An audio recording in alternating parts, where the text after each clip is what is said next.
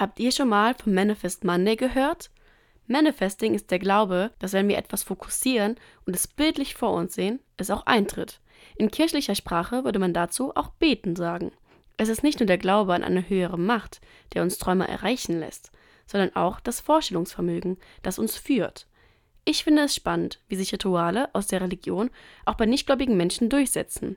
Es zeigt, dass der Glaube dem Menschen im Leben helfen soll. Ein weiteres Beispiel ist dafür die Dankbarkeit, die in der katholischen Kirche nicht nur an Erntedank gefeiert wird. Auch viele Achtsamkeitsbücher raten vom Einschlafen, drei Dinge aufzuzählen, für die man dankbar ist.